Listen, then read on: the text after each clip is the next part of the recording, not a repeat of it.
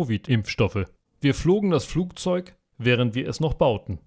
Die ehemalige Leiterin der Forschungs- und Entwicklungsabteilung für Impfstoffe bei Pfizer erzählt von der Entwicklung der mRNA-Präparate. Transition News, 19. November 2022 von Konstantin Demeter. Als im Jahr 2020 die Panikmache der Covid-Pandemie begann, arbeitete Pfizer bereits zusammen mit BioNTech an mRNA-Impfstoffen gegen Grippe, berichtet Nature. Die Partner hätten diese experimentelle Plattform genutzt und die Entwicklungszeit für den Impfstoff von zehn Jahren auf nur neun Monate verkürzt. In einem Interview mit dem Fachmagazin spricht die kürzlich in den Ruhestand getretene Leiterin der Forschungs- und Entwicklungsabteilung für Impfstoffe bei Pfizer, Katrin Jansen, über die blitzschnelle Entwicklung von SARS-CoV-2-Impfstoffen. Jansen ist der Meinung, dass dieser Erfolg das Problem der Impfstoffverweigerung in den Vordergrund gerückt hat. Sie erklärte, ich finde es erstaunlich, wie viele Menschen nach all dem, was die Menschheit durchgemacht hat, den Wert von Impfstoffen immer noch nicht erkennen und sich nicht impfen lassen. Die Gesellschaft nimmt zum Beispiel in den USA jeden Tag 400 Covid-Todesfälle einfach hin. Das ist einfach unfassbar. Zitat Ende. Hierzu muss erläutert werden, dass diese täglichen 400 Covid-Todesfälle Menschen betreffen, die ein positives SARS-CoV-2-Testresultat hatten, unabhängig von der Todesursache. Abgesehen davon muss diese Zahl relativiert werden. So starben in den USA im Jahr 2020 laut den Centers for Disease Control and Prevention CDC fast 2000 Menschen täglich an Herzkrankheiten und über 1600 an Krebs.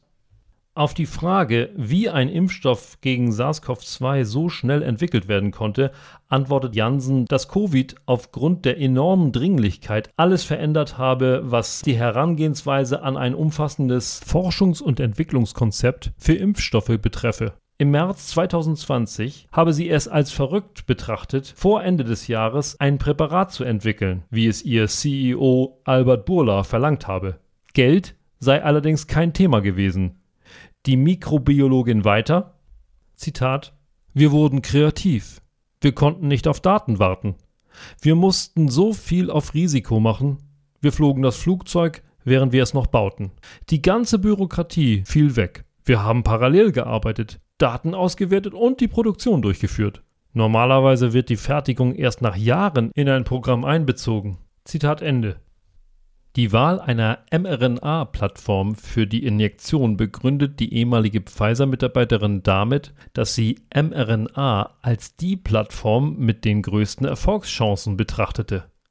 Ein weiterer Grund sei der Glaube gewesen, dass man so viel und so lange boostern kann, wie man will, ohne dass es zu Immunreaktionen auf den Vektor selbst kommt. Wenn man einen viralen Vektor verwende, könne die Immunreaktion auf den Vektor die Reaktion auf das Ziel in diesem Fall das SARS-CoV-2-Spike-Protein, dämpfen. Anzumerken ist dabei, dass es sich da um einen Glauben handelt, der umso erstaunlicher ist, da anfänglich nie von Booster-Injektionen die Rede war. Die mRNA-Plattform sei jedoch Anfang 2020 noch nicht reif gewesen, so Jansen. Es sei nur ein Forschungsprozess gewesen, der, Zitat, viele Male und an mehreren Standorten geklont wurde, um die Kapazität zur Herstellung von Milliarden von Dosen zu erreichen. Zitat Ende. Die Mikrobiologin erachtet es als erstaunlich, dass der Impfstoff nach weniger als einem Jahr die Notfallzulassung erhalten hat. Es habe sich gezeigt, Zitat, was man erreichen kann, wenn man sich etwas in den Kopf gesetzt hat, wenn man die Ressourcen dafür bereitstellt und wenn man die wissenschaftliche Gemeinschaft zusammenbringt. Zitat Ende. Letzteres sei einzigartig gewesen. Dank der schnell zur Verfügung gestellten Informationen auf Preprint-Servern oder bei Verlagen wie Springer Nature hätten sie Zitat, jede neue Entdeckung in Echtzeit sehen können. Zitat Ende. Es sei nicht darum gegangen, wer zuerst veröffentliche, sondern um die Bereitschaft, wissenschaftliche Daten gemeinsam zu nutzen. Zitat, um dieses Ungeheuer der Pandemie zu bekämpfen. Zitat Ende. Zur Erinnerung, Preprint-Studien sind solche, die noch nicht begutachtet wurden. Sie sollten daher eher auch noch nicht als Grundlage für weitere Forschungen dienen. Dieses Entwicklungstempo findet Jansen jedoch nicht nachhaltig. Es sei, Zitat, ein Modell für besondere Umstände gewesen, bei dem man bereit war, alles zu tun, was nötig war. Zitat Ende. Sie hätten rund um die Uhr gearbeitet und es habe eine Menge Burnouts gegeben.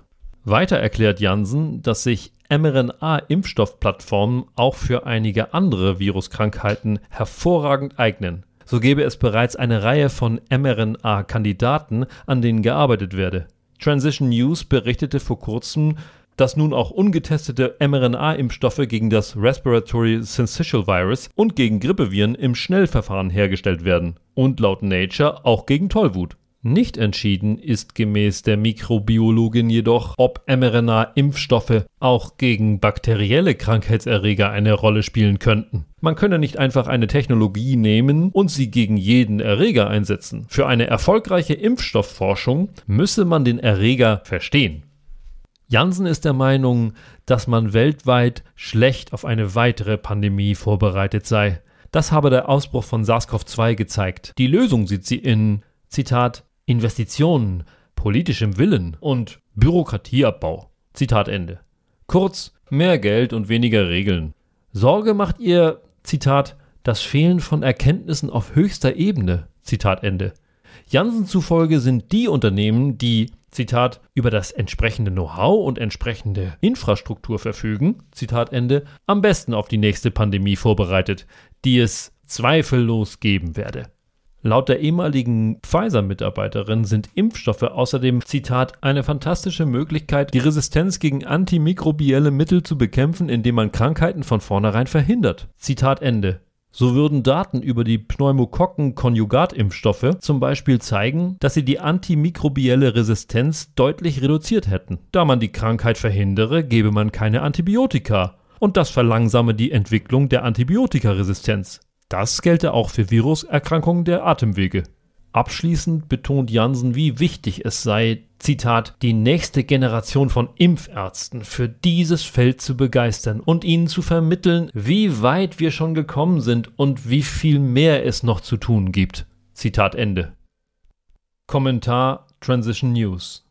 Uns schaudert es beim Gedanken, dass den Menschen noch mehr Spritzen reingejagt werden sollen. Insbesondere Kleinkinder werden ja schon jetzt maschinengewehrartig durchlöchert. Doch es ist eben so, dass die Bekämpfung der wahren Ursachen der Krankheiten für den medizinisch-pharmazeutischen Komplex nicht lukrativ ist. Und die durch Impfstoffe verursachten Schäden bringen diesem Komplex wiederum neue Kunden. Was die mRNA-Präparate betrifft, so zeigt sich zunehmend, dass diejenigen gegen Covid erhebliche Schäden verursachen können, bis hin zum Tod. Aufgrund der kurzen Zeitspanne seit deren Einführung sind die möglichen langfristigen Folgen zudem völlig unbekannt. Auch bei der Wirksamkeit konnten die Injektionen die ursprünglichen Versprechen nicht halten.